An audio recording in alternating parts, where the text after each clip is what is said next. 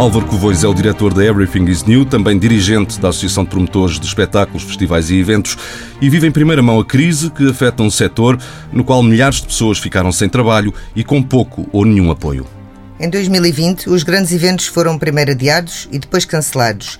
E neste ano, apesar de a vacinação estar a avançar, o cenário não é muito melhor. Dois dos maiores festivais já desistiram de 2021. Álvaro Covões, muito obrigado por ter aceitado o nosso convite para esta entrevista. Uh, começo por questioná-lo sobre o plano de desconfinamento que conhecemos nesta semana. Esse plano prevê que os grandes eventos exteriores regressem apenas a 3 de maio, sujeitos ainda assim a regras da Direção-Geral de Saúde. Uh, pode ser a salvação dos festivais de verão? Temos de ter muita cautela, temos que aguardar pela definição das métricas para depois poder comentar. Ah, obviamente que a primeira boa notícia foi a reabertura das salas de espetáculos, já temos uma data, que é 19 de abril. Até, até é curioso, porque é o dia que os teatros normalmente fecham, que é uma segunda-feira, mas pronto, nós abrimos. E, e, temos essa, essa, digamos, essa assinatura dos grandes eventos mas temos que ver a métrica. É muito cedo para fazer comentários. Porque uh, tudo, tudo, depende também das regras que a DGS claro. uh, impuser, não é? Se houver, por exemplo, a imposição de lotações muito reduzidas, muito abaixo do normal... Já é sequer... existiam. Essas regras já existiam. É sequer viável fazer era um, um festival era uma nessas condições? cada 20 metros quadrados. Eram as regras de, que foram publicadas, chavo erro, a 28 de maio. E é viável fazer um festival com, com este tipo de restrições? Outro, só outra tipologia de festivais, não o festival que nós conhecemos. Existe, por exemplo, não existe, por exemplo, um problema a nível de patrocínios, de conseguir trazer eh, bandas estrangeiras, por exemplo, Exato. com esse nível de, claro, de pessoas? Eh, se, se houver restrições nas viagens internacionais, se não houver uma uniformidade de, de, de, digamos, de desenvolvimento, não é desenvolvimento, ou seja, a situação sanitária nos países onde os artistas tiverem que passar, se não for muito igual, Obviamente que essa tipologia de festivais não vai acontecer porque nem os artistas poderão viajar. Portanto, há aqui várias logísticas que estão sempre. Aliás, eh, fui foi-me perguntado durante esta semana em que tanto o Primavera Sound como o Rock in Rio cancelaram porquê o que é que, e se os outros festivais iriam cancelar. E eu tive a oportunidade de explicar que festivais obedecem três logísticas. É a logística, a primeira é a sua própria logística, porque há, há, uma, há um momento que nós temos que fechar contratos com os fornecedores, eh, contratar equipas e começar a trabalhar. Antes e tudo isso é feito com imensa antecedência, Exatamente, e portanto essa decisão, por isso é que houve países como a Alemanha e a Noruega, não, a Alemanha e a Dinamarca, que implementaram um, um seguro para os grandes eventos, precisamente por isso. Como não sabemos se no verão quais, no verão quais vão ser as regras, mas não queremos impedir a atividade económica, há um seguro, vocês começam a trabalhar e o seguro vai cobrir todos os prejuízos que acontecerem se proibirmos os festivais. Isso foi um caminho que alguns países encontraram. Que foi uma proposta que nós, a APF, fez ao governo. E qual foi a resposta? Ainda não tivemos, mas uh, hoje estamos na expectativa coloca-se também, para além das restrições que já mencionou, coloca-se também uh, pura e simplesmente a viabilidade financeira, porque se houver muito pouco público, sim, sim. Uh, não, mas há a mais receita pode não, pode não compensar. Mas há mais logística. Há dos artistas, como já falámos, não é? Porque se eles não puderem viajar, porque há artistas que precisam de ir juntar-se agora para ensaiar. E, e, e, em muitos países é proibido as pessoas juntarem-se para trabalhar como é o caso de Portugal. Portanto, não poderiam. E, e, muitos começam já a ensaiar para ir para a estrada em abril. Se não podem ir para a estrada em abril, obviamente não chegam em junho, que era o caso desses festivais. E depois a terceira logística, obviamente, é a logística dos fornecedores. Há uma dada altura que os fornecedores como, dizem assim: se vocês não nos confirmarem, nós vamos aceitar outros trabalhos. E, portanto, isso também faz com que muitas vezes as coisas tenham que ser, digamos, eh, adiadas para anos seguintes. E na, lógica dos patrocinadores, por exemplo, o, o setor das bebidas, que tem sido também muito, muito afetado por esta crise, nomeadamente por causa do encerramento dos hotéis, dos restaurantes, etc., acha que há viabilidade financeira uh, e disponibilidade de marcas uh, para, para apoiar um festival? Existir existe porque, aliás, porque há compromissos Agora, o, o tema é, obviamente, que quando estamos a falar de festival, estamos a falar na tipologia de festival que conhecemos, que é uh, uma, todos juntos, em grande. em grande, em festa. E, portanto, nós precisamos uma de duas coisas. Ou, neste caso, hoje é uma de três coisas. Ou a imunidade de grupo, que é aquilo que tanto todos ambicionamos, ou eventos uh, de bolha. Em que Já todos, vamos falar deles. Todos os que entrarem, se, se, se, a ciência um dia aceitar que as pessoas testadas, se testarem negativo, podem estar todos juntas, ou aquilo que agora o presidente Biden anunciou, que é uh, eventos para vacinados com dispensa de utilização de máscara, ou seja, quanto mais população vacinada tivermos, objetivamente podemos juntar as pessoas e já fez, regras. E já fez propostas dessa natureza ao Governo, no grupo de trabalho que foi criado? Para sim. eventos desse tipo? Não, os, os, os eventos de bolha, sim, sim, sim, sim mas as outras hipóteses, por exemplo, eventos para vacinados? Uh, não, ainda não entramos porque nós estávamos a assistir a uma discussão pública assim meio meio tendenciosa, porque quando se, quando se dizia, houve muitos comentadores, muita gente, até muitos jornalistas, que questionavam se os, se os vacinados tivessem mais direitos do que os não vacinados, que seria discriminatório. E esquecemos que para, se isso acontecer, estávamos a discriminar quem quer trabalhar e não pode trabalhar, não é? Portanto, acho que a dignidade de ter trabalhar é mais importante, mesmo que nem todos possam usufruir, mas isso são, são as regras da pandemia. E já que uh, mencionou a questão dos festivais uh, bolha, falou-se que poderiam acontecer dois eventos já em abril, desses, uh, isso sempre vai acontecer, vai para a frente? Isso foi uma notícia que saiu no jornal, mas muitas vezes, às vezes as notícias não correspondem não é inteiramente verdade. à verdade. Nós, o grupo de trabalho Uh, ainda continua. Nós, nós estamos a falar de ciência. Isto não é como, por exemplo, num jornal, um editor, quando diz a um jornalista: até sexta-feira tens que entregar esta matéria. E tem que entregar. Com saúde não é assim. Com saúde tem que ter a certeza o que se faz e, portanto, nós estamos a trabalhar no modelo e o modelo ainda não está concluído. Até quando é que vai decidir se há live este ano? Para já temos que esperar. Para já vamos ver a métrica que vai ser anunciada agora para os grandes eventos. Portanto, vamos conhecer eh, as portarias não é? De, que vão regulamentar isto e as instruções da DGS. Mas eu diria, o ano passado, eh, a maior parte dos festivais, aliás, os festivais foram proibidos no final de abril, portanto, nós ainda estamos a, nem chegámos a, a, finais de março. Portanto, ainda temos algum tempo. Acho que é muito cedo para, para tomar decisões Aliás, ainda ontem num, num, num webinar da, da APCAT, que é a Associação do, da Animação Turística dos Eventos, o Pedro Simas, que é um, que é um é, digamos, um especialista, um virologista, uhum. É que muito... Eu gosto muito de ouvir porque acho que ele não é fundamentalista. E nota ele referia, é muito cedo. Nós estamos num processo de vacinação, estamos num processo de, de conquista da imunidade de grupo, não sabemos quando é que ela chega, ainda é muito cedo, nós estamos em março. Nós temos uma ansiedade por estarmos já há 12 meses confinados, que às vezes esquecemos que o tempo é o melhor amigo da ciência. Mas acha que é possível num festival manter o distanciamento social, por exemplo, fazer um festival não. com álcool, etc? Não é por ter álcool, num festival é, um festival, é como um casamento, como um batizado, como, como, como, como dançar, como as festas populares, como as festas nas aldeias. Não, quer dizer, não, ninguém imagina uma festa com distanciamento. Um Só festival com lugares sentados. Como? Ou um festival com lugares sentados. Não, isso pode acontecer. Há festivais com lugares sentados. Isso. Eh, eh, são métricas diferentes e são. Se nós tivermos a oportunidade de organizar eventos em que possamos, mesmo com regras de distanciamento, que, que as pessoas tenham de estar sentadas, claro que é uma experiência e claro que é muito melhor daquilo que, do que não ter nada ou não fazer nada, até do seu ponto de vista de espectador, não é? Agora, mas os grandes eventos, como a Nós Alive, ninguém imagina. Não, isso não acontece. Não, isso é impossível.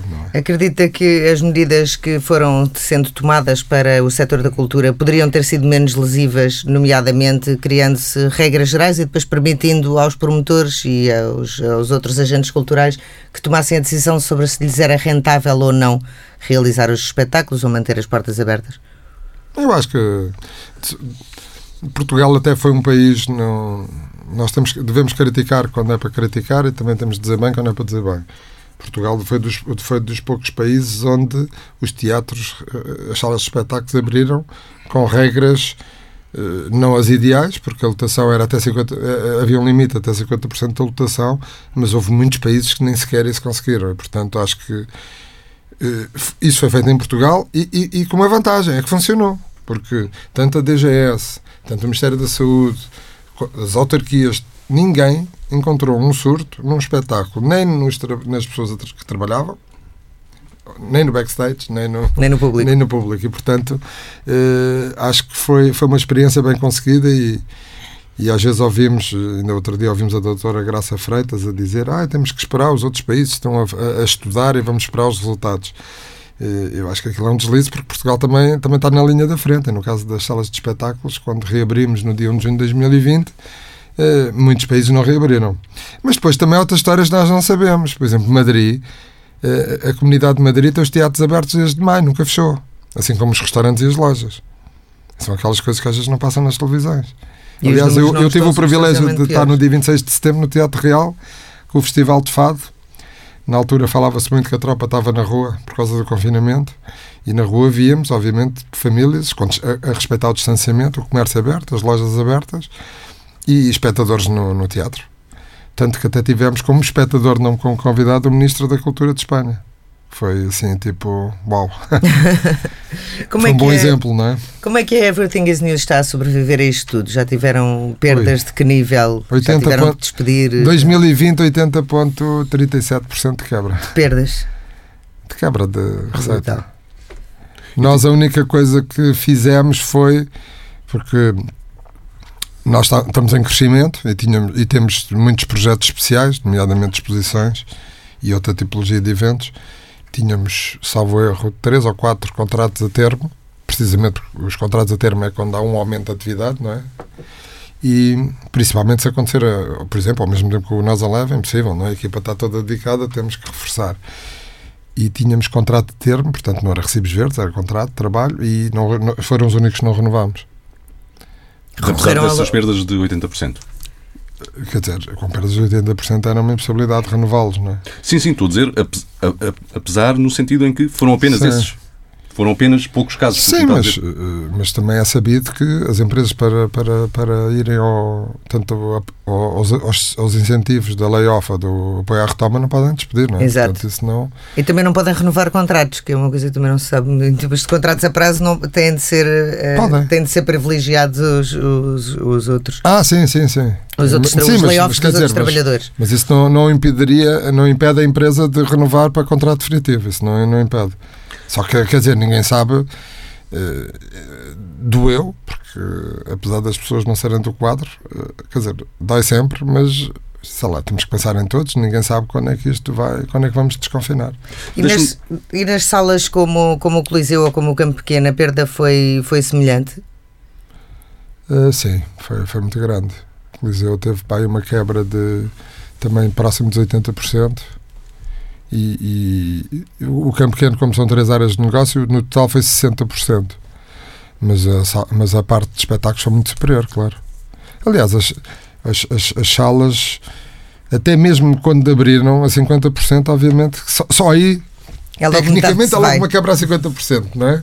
Se juntarmos aos 50% a, a, a, o período de tempo que, que, que, tinham que estar encerradas, sábado, sábados, domingos, durante dois meses e meio de confinamento, quer dizer, isto vai parar facilmente, chega aos 80%, não é? Não é? E face a este uh, plano de confinamento que já uh, conhecemos, já tem uh, planos para o Campo Pequeno retomar espetáculos? Assim, curiosamente, nós temos alguns que já que vão ser, aliás, vai ser feito hoje o trabalho, conhecida, portanto, a data de reabertura. Temos cinco que vão ser reagendados pela quinta vez. Já é a quinta data. Pode ser que a quinta seja de vez. Eh, e, portanto, esses vamos logo reagendá-los. Estamos agora a falar, a equipa está a falar com os artistas e então, vamos tentar reagendá-los logo para o princípio, logo para, se não for dia 19, dia 20, 21. E, Deixa portanto, temos essa vantagem. Portanto, os reagendados podem, podem logo acontecer. Não é? Deixa-me dar aqui um, um, passo atrás para falarmos só um pouco mais sobre o Alive. Uh, pelo que eu percebi do que nos dizia há pouco, uh, não tem a certeza se de facto o Alive vai acontecer. É possível que ele não aconteça, pelo que eu percebi. Claro. É assim como to toda a tipologia de espetáculos. Apesar de. Uh... Aliás, é como eu disse, acabei, o que é eu acabei de referir é a quinta data, a quinta tentativa de fazer. Já está tudo dito, não é? Um... Se houver uma regra que não permita fazer, não, não, não vai acontecer. Nós temos de estar preparados para isso. Face à, à pandemia, como é que tem sido o, o, comportamento dos clientes? Ou perguntando de outra forma, como é que está a correr a venda de bilhetes para o live neste ano? Não, estas vendas estão, estão, estão paradas, não é? São, vende-se, por incrível que pareça. Vende-se alguma coisa? Vende-se todos os festivais. Às vezes falamos entre nós e dizemos assim: estou a vender um bilhete por dia, dois. Portanto, não, não tem nada a ver com o que seria normal, mas é normal, quer dizer, já estamos confinados. Quem vai comprar um, um bilhete confinado? Aliás, é precisamente o contrário. Nós lançámos dois concertos do, do Weekend e, e, de repente eu dei por mim a olhar e faltavam 600 dias para o primeiro espetáculo. As pessoas compraram um bilhete. Portanto, há, há de facto uma apetência do público por, por sair de casa. Isso, isso aí, quer dizer, 600 dias. Nós, quando fomos à venda, que a primeira data foi 610 dias antes, ou 620. E temos um conjunto de espetáculos que foram reagendados já para 22, que todos eles estão a mais de um ano ainda de distância. E, e, e, e muitos deles foram anunciados em 2019. Portanto, nós na Everything New temos um conjunto de espetáculos, talvez uns 10, quando acontecerem, há pessoas que compraram o bilhete 3 anos antes. Mas isto são digamos, é o que vai ficar para a história da pandemia, não é? Um, quantas pessoas uh, pediram reembolso dos bilhetes do Alive no ano passado? As pessoas pediam ou usar o bilhete? Uh, não, nós tínhamos a lei dos vouchers, dos vales, tal e qual como foi feito para as agências de viagens. Aliás, muitos países da Europa utilizaram essa ferramenta. Dos poucos que não tiveram foi a Espanha, mas todo o resto, a França, a Bélgica, a Holanda, uh, o Reino Unido, a Alemanha, e nós também tivemos. E, portanto, a pessoa podia trocar por um vale voucher para poder reutilizar em outro produto. Portanto, à pergunta quantos devolvemos, claro, nós só no The Weekend acho que foram mais de mil pessoas que utilizaram os vales para comprar bilhetes para o The Weekend. Portanto, no fundo, devolvemos do festival e as pessoas para compraram. Outro espetáculo. E, ou então trocá-los para a edição de 2021 que também muitas pessoas trocaram. Agora é preciso saber se acontece ou não acontece. Mas as pessoas também tinham direito a pedir o reembolso? Não, não? nos festivais não. Dos festivais não? Não. Um... Isso foi uma lei de apoio, tal como as viagens, exatamente igual. O, o, a iniciativa do e-voucher que o governo lançou, mas depois interrompeu por causa da Isso pandemia é uh, e, que, e que diz que quer retomar assim que houver a já, hipótese. Já. Uh, faz, faz sentido esta, esta medida? Sim, acho que são, são os três setores, talvez dos três setores mais afetados pela pandemia. Pelos vistos, parece que a cultura foi a primeira, com quebras de 80%. O turismo, o setor do turismo fala em quebras de 65% e a restauração também fala em quebras muito semelhantes. Portanto, são três setores que, obviamente, precisam de um apoio à própria retoma económica, não é? Portanto, essa medida é uma medida, foi uma medida muito quando quando quando o governo falou com, com, com as várias áreas antes de, de anunciar e de facto foi muito interessante ver, porque não é comum, não é? O governo incentivar o consumo é uma coisa muito rara, ainda por cima com crédito de imposto. E, mas uh, pareceu, é uma ideia absolutamente extraordinária, exatamente para fomentar o consumo, não é? para pôr a economia a gerar. Isso é fundamental. Porque isso é que vai garantir, nomeadamente a restauração, que se recupere emprego. O, o governo, quando a lançou, inicialmente seria para um período de três meses e depois Sim, mais tarde. trimestre pronto, e, teve que suspender, mas acha que faria sentido, por exemplo, que a medida fosse mais prolongada, mais do que apenas três meses? Eu acho que é uma experiência, tem que se ver, não sei. Uh, acho que também não faz. Quer dizer, eu, eu, agora ponho, se eu vestir o casaco do Ministro das Finanças, digo assim: eu tenho que, eu tenho que cobrar impostos, não, é? não posso oferecê-los. E, portanto, acho que os três meses são simbólicos e são muito importantes. Quando eu diria que se começarem em maio, vai ser muito importante. Portanto, isso significaria que seria o consumo mais junho, julho, em que esses créditos podiam ser utilizados depois para julho, agosto, setembro. Isso vai ser muito importante, ainda para mais para este interregno que não estava previsto, não é? Porque se isto ia começar em janeiro e confinámos, portanto, os, o prejuízo é muito maior, porque é muito engraçado quando falamos na pandemia, estamos sempre a falar em 2020 e esquecemos já vamos quase em 90 dias sem, sem, sem, sem trabalhar.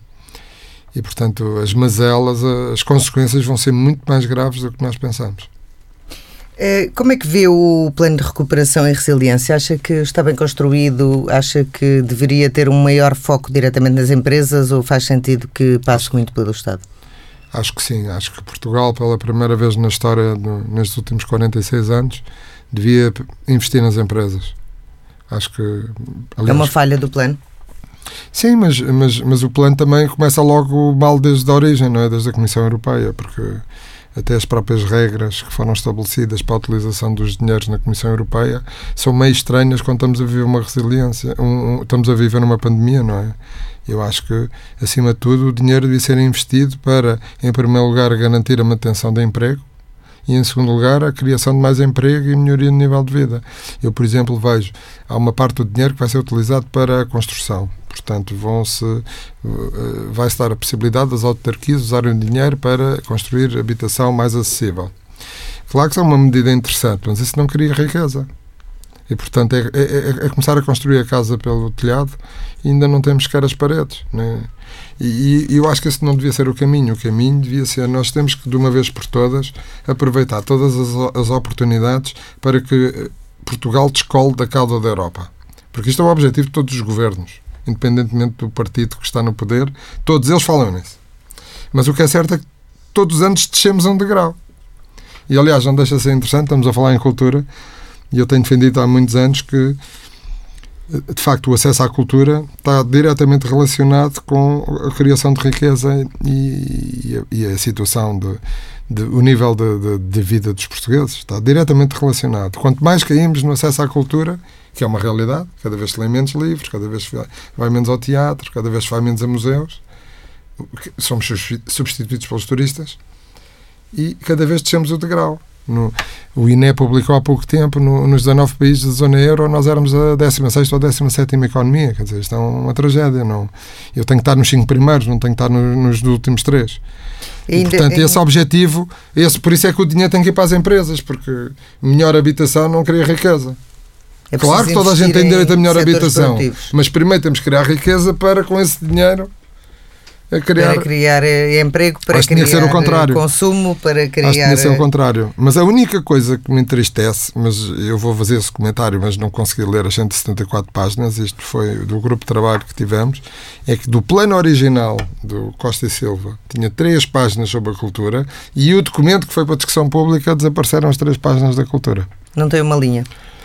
Fala, fala lá em cultura, pelo meio. Mas tinha três páginas sobre cultura e desapareceu. E sobre turismo também se fala muito pouco. Vai ser o setor que, mais uma vez, quando desconfinarmos, vai ser. Já nos ajudou a sair da Troika, mais cedo do que qualquer estimativa. E, mais uma vez, será um setor fundamental para nos ajudar a reerguer. É um, é um plano com demasiado Estado e uh, Sim, economia real de menos, digamos assim? Mas o país é demasiado Estado. Eu, eu esta semana fui no, no site do Dinheiro Vivo dá para ver. Uh, uh, nós conseguimos ver pelo nome. De, uh, fazemos uma pesquisa pelo nome da empresa e depois vemos a classificação dos cais. Há um CAI, que é um 940, que é a exploração de salas de espetáculos. Tem 32 empresas. Quando a cultura privada, o setor privado da cultura, só intervém, só tem 32 empresas para explorar salas de espetáculos, já percebemos no país inteiro. que este país não é só aqui, o país é muito estatizado. E há 46 ainda não percebemos que isto não funciona. Porque, nós, porque eu até admitiria, independentemente das minhas convenções políticas ou de políticas económicas, que eu poderia estar errado. Mas o que é certo é que estamos sempre a descer de graus. E, portanto, de, tem que haver uma altura em que temos de ter a coragem de dizer isto não funcionou. É como as políticas culturais. Não funcionaram. Nós, nós em 2019, venderam 6 milhões de bilhetes para espetáculos ao vivo. Em 2018 foram 5 milhões.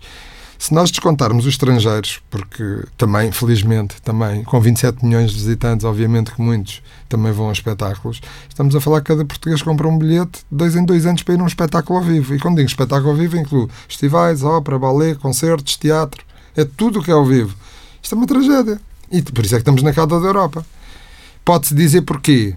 Por um lado, porque não existem hábitos culturais, e por outro lado, porque os portugueses não têm poder de compra. Porque isto é um país pobre.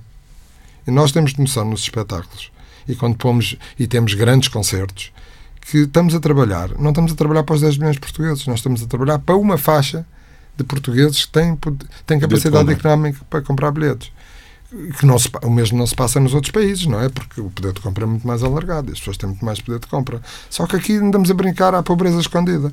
Acha que Nós aqui até achamos, risco? e eu, eu por acaso, isto, esta reflexão, há bocadinho falávamos no corredor e é verdade. Quando nós achamos, tanto autoridades de saúde, como governo, como partidos, acham que todos os portugueses têm mais que um par de sapatos ou mais do que um casaco de inverno e, portanto, aprovam estes planos em que não se pode comprar um par de sapatos nem um casaco de inverno, a não ser pela internet, que não é para todos, é preciso ter cartão de crédito, é preciso ter acesso, é preciso saber É preciso também ter eh, Literacia conhecimento. digital. Quer dizer, negamos a possibilidade da pessoa, porque achamos que todos têm mais. Isto é desconhecimento profundo do país. Há pessoas que só têm um casaco de inverno. E se lhes acontecer ao casaco, estão ao frio. E, portanto, porque proibimos as pessoas poderem comprar um casaco. Isto, isto, isto demonstra, acima de tudo, desconhecimento da realidade do país. Acha que há algum risco, uh, dada esta crise e as medidas de apoio que necessariamente foram criadas para combater os efeitos da pandemia, mas de ficarmos ainda mais dependentes do Estado? Entre os apoios, as moratórias e, os, e aquilo que se vai prolongar e o plano de resiliência. Aliás, a moratória é um, é um belo exemplo. Portugal está isolado, acho que já é público, ficou isolado na- em Bruxelas, foi o único país te- que, que pediu a extensão das moratórias e os países, na sua generalidade, disseram que não. E porquê é que dizem que não? Porque eles não precisam da moratória. Porque o que os outros governos fizeram foi colocar dinheiro nas empresas. O governo alemão, quando disse ao comércio, vocês fecham, deu-lhes o dinheiro correspondente a uma quebra de receitas. Aqui E, o que é que portanto, fez? permitir-lhes fazer face às despesas. Apoiamos uh, algumas despesas, criamos o apoiar.pt que dá meia dúzia de trocos, é muito bom para as micros, mas depois, quando, quando falamos às médias, nem pensar, as grandes nem tiveram acesso. Portanto, nós excluímos as grandes empresas dos apoios, tirando, tirando o layoff. E depois foi fácil. Rendas, pede-se ao senhorio para empurrar para a frente. Centros comerciais, pede-se ao senhorio para não cobrar. Uh, empréstimos bancários, pedimos ao banco para empurrar para a frente. Assim é fácil. Só que isto vai ter uma consequência muito grande. Por isso é que precisavas da extensão da moratória. Os outros não, não é precisam. fácil porque Os outros, há como deram dinheiro às empresas, as empresas têm dinheiro para quando chegar à altura. Claro. Não, elas não se descapitalizaram. Quando chegar à altura, estão preparadas. Muitos- Estão preparadas para pagar. E mais ainda, porque quando se está a dar dinheiro da quebra às empresas, elas estão a ter lucro. Porquê? Porque elas têm que engordar um bocadinho, porque a retoma não vai ser imediata. E, portanto, vão ter que ter um bocadinho de gordura para poder-la gastar naquele início da retoma. E aqui vamos ter esse problema, porque as, as, as moratórias não vão. E, portanto, hoje, hoje que estamos a gravar, não é? Vai ser muito importante os apoios que aí vêm. Se for mais do mesmo, em setembro, começa já em março, não é? Algumas moratórias, depende dos casos, outras As em privadas setembro. agora e as públicas em, em, As das em empresas. setembro. Não, Ah, eu, eu- as privadas também são em setembro. Era, eh, estava ligado ao CAI das empresas. As Não empresas. estou a dizer privadas em termos de iniciativa Os dos próprios bancos. privados. Não por determinação Ah, do sim, governo, sim. mas por iniciativa dos Ah, dos próprios bancos bancos. terminam em Sim, março. as moratórias de- de- dos bancos terminam Sim, sim, sim. Mas há dos públicas também bancos. terminam em março, por Pronto. causa dos cães. Hum, uh, há de facto muitos agentes económicos e analistas que prevêem que possa haver um problema quando o final das moratórias chegar. Isso também me leva a esta questão, sendo certo que vivemos num ambiente de grande incerteza Claro. uh, por causa da pandemia. Ainda assim, uh, quando é que prevê que, uh, que o setor onde, onde uh, trabalha possa uh, regressar a, um- a uma vida próxima do normal, digamos assim? Lá está. Quando houver imunidade de grupo, nós precisamos da imunidade de grupo. Nós trabalhamos com ajuntamentos de pessoas. Nós, tudo o que é cultura, tudo o que é experiência ao vivo, é ajuntamentos. O, o- a crise no, no setor trouxe também situações ahm, dramáticas para muitos trabalhadores e muitas ah, famílias. Ah, obviamente, o Álvaro Covões é dirigente da Everything is New e membro de uma associação das, das empresas do setor. Portanto, não é sindicalista, mas ainda assim pergunto-lhe se assistiu em primeira mão a situações desse tipo, na sua ou noutras empresas, de dificuldades graves nos, nos trabalhadores. Nas empresas não, porque, porque como há apoio, há, os apoios que vêm da, da layoff ou do apoio à retoma, obviamente que são apoios que têm que ser eh, aplicados exclusivamente no, no, no pagamento de salários. Mas e, terá portanto, havido isso não- certamente muitos co- contratos temporários que não fez. eh, terá Ah, sim, não, mas, mas isso é, então, eh, vamos lá ver uma coisa, quer dizer, com 80% de quebra significa, Naturalmente, claro. E nós éramos o melhor cliente no caso de, de muitos fornecedores, e portanto eles não faturaram também, portanto isto é um, isto funciona cadeia, não é? em cadeia. Agora, nós estamos é adormecidos, a economia está adormecida, porque as empresas cujo o principal, na sua estrutura de custos, o peso dos salários seja muito forte, está adormecida agora com, o- com o layoff ou apoio à retoma, não é? E, portanto, vão-se aguentando. O problema vai ser, quando, isto, quando, quando apagarmos a luz, depois como é que é, não é? Porque Isso, se- isso, eh, por isso é que nós temos, um- nós acha, e, e é uma coisa que nós defendemos, e o setor do turismo não precisa, e a restauração, que é, quando retomarmos tem que ser a 100%, tem que ser brum, porque senão isto Mas colapsa. pode, pode é depois não ter a, a- a procura. Porque. Ah, calma, vai ter, vai ter. Vai ter por uma razão muito simples, as pessoas isto, isto, é uma questão de saúde mental. As pessoas. Uh, Mas também é uma questão de ter sim, o dinheiro capacidade económica. Mas depois uma coisa gera a outra, não é? Porque vai, isto de um momento para o outro vai-se gerar mais emprego, vai-se gerar mais emprego de um momento para o outro, muito rapidamente. Porque quando a procura começar a aumentar, então em setores como o turismo e restauração, o emprego vai aumentar e, portanto, no, no, mês seguinte já, já temos mais um consumidor com algum dinheiro na carteira. Isso, Isto é otimista de que. Mas basta olhar para as bolsas. É muito importante olhar para as bolsas e o comportamento do, do, dos investidores, que normalmente não gostam de perder dinheiro, e o que é que está a passar com as ações. É que as, as ações no setor do entretenimento, no setor cultural e do turismo, há muitos que estão com preços acima de fevereiro de 2019. 2020, perdão. Portanto, há otimismo nos mercados. Está otimista, Álvaro, relativamente à imunidade do grupo ser atingida no verão, como, como se tem anunciado? Sim. Nós, nós temos que acreditar que a ciência, ainda por cima com, com, com a ajuda da, da, da, inteligência artificial, que também tem ajudado, eh, chega a algum lado, não é? Que a vacina vai dar certo. E é fácil fazer contas. Nós fazemos algumas contas muito rápidas. 800 mil infectados. Eh, toda a gente sabe que os números não são os verdadeiros, portanto, serão, estima-se, duas a três vezes mais. Se fizermos duas vezes, dá 1 milhão e 600. Mais um milhão de portugueses já têm a primeira dose, está em 2 milhões e 600. Portanto, já temos é um 26% da população com alguma imunidade. E ainda vamos no princípio da história, portanto, eu acredito que no fim de abril vamos estar a falar de forma diferente e no fim de maio de forma diferente. Agora, só tenho pena que eles não aprendam connosco como nós fizemos nos concertos, que é controlar as pessoas à entrada e nós devíamos, acho que Portugal devia ter a coragem de fazer testes rápidos em todas as fronteiras, a custo suportado pelo Estado. Dá segurança a quem nos visita e dá segurança a nós, porque eu acho que não foram os portugueses que portaram mal muito, muito do, eu acho, isto é uma opinião, não sou virologista, mas daquilo que eu assisto, muito, muita carga viral veio de fora porque pura e simplesmente não controlamos e porque somos um país de imigração, não é o turista, somos um país de imigração, as pessoas vêm de todo o lado e portanto não custa nada, estamos a ajudar até a quem nos visita, que é protegerem-se a si próprios e testes rápidos, acho que resolve este problema para podermos ter um verão muito mais tranquilo e sermos um país exemplar. E assim terminamos esta entrevista. Álvaro Covões, obrigado. Muito obrigada. Tempo agora para o comentário do uh, economista João Duque. João, bem-vindo mais uma vez. Esta semana ficamos a conhecer o plano de desconfinamento do país. Uma primeira leitura deste plano. Ora, viva! Bem, é um plano que nos dá alguma esperança porque podemos começar a voltar ao consumo, que é uma atividade muito importante para dinamizar a economia, particularmente a economia portuguesa, que dois terços do PIB é representado por consumo.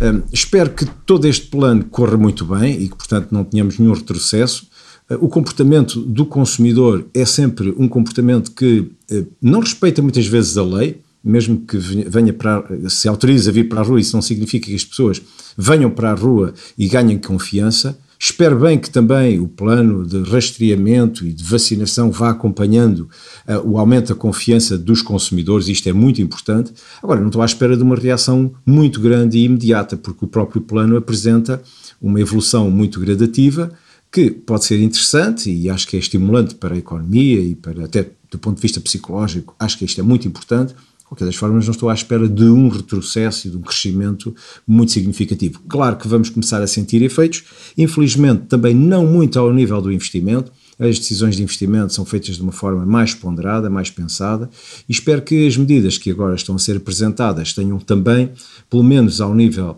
digamos, do, da geração de expectativas, um efeito positivo porque muitas de, de, das medidas, se não têm um efeito muito imediato, eh, são, demoram a entrar na atividade e no ciclo da atividade económica.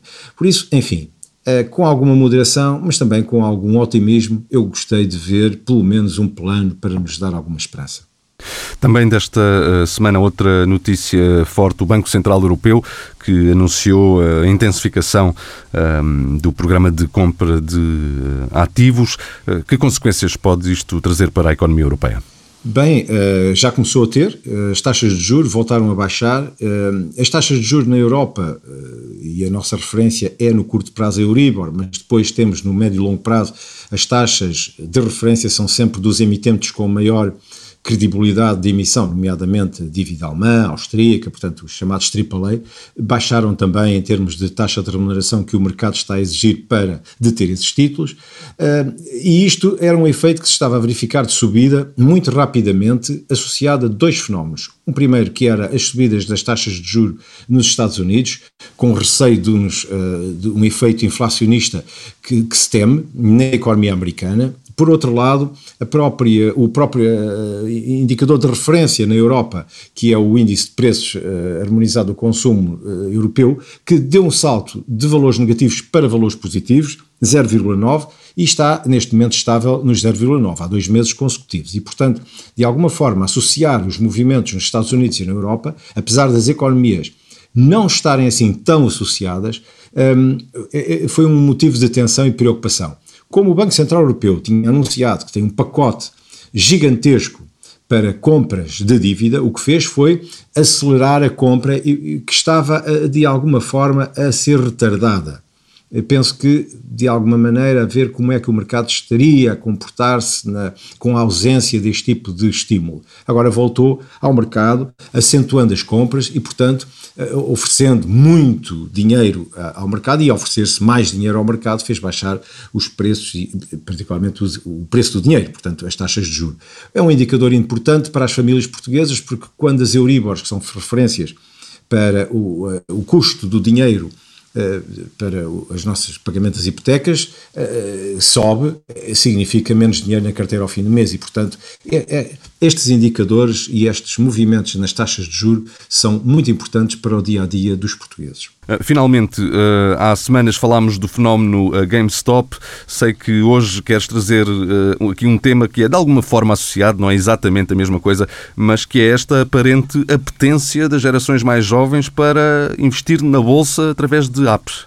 Pois, uh, os millennials, uh, de repente, uh, com o tempo que têm disponível e com, portanto, estão em casa, confinados, no mercado americano, um, ehm, começaram a entrar ativamente e, e, a negociar em bolsa através dos telemóveis, porque o telemóvel permite fazer exatamente isso em tempo real. Associa-se isto a uma atividade intensíssima nas redes sociais, nomeadamente as redes sociais que se dedicam à discussão dos temas do investimento. E o que está a haver agora é uma geração de pessoas com muito pouca instrução em termos de literacia financeira. Uh, Repare-se que a pergunta mais feita no Google nestas áreas é o que é o S&P 500? Portanto, as seis perguntas são ao nível do que é o índice de referência da Bolsa, estamos de facto quase que na pré-primária, nem é primária da instrução financeira. Mas, apesar disso, estes jovens estão muito ativos, têm muito tempo e uh, uh, o que é que fazem? Pedem no pouco dinheiro que têm, cada um deles, entre mil e cinco mil dólares, mas metem-nos todos ao mesmo tempo para o mesmo lado. Isto é como se todas as pessoas corressem num barco todas para o mesmo lado e depois todas para o outro lado. Isto faz, provoca swings, alterações significativas e preços a variarem bruscamente de uma forma muito acelerada. Mas é um fenómeno que temos que contar com ele porque vai estar presente, muito provavelmente, nos próximos anos e com consequências que eu temo que possam ser desastrosas. A vida do dinheiro aos sábados no Dinheiro Vivo com o Diário de Notícias e Jornal de Notícias e em permanência em tsf.pt.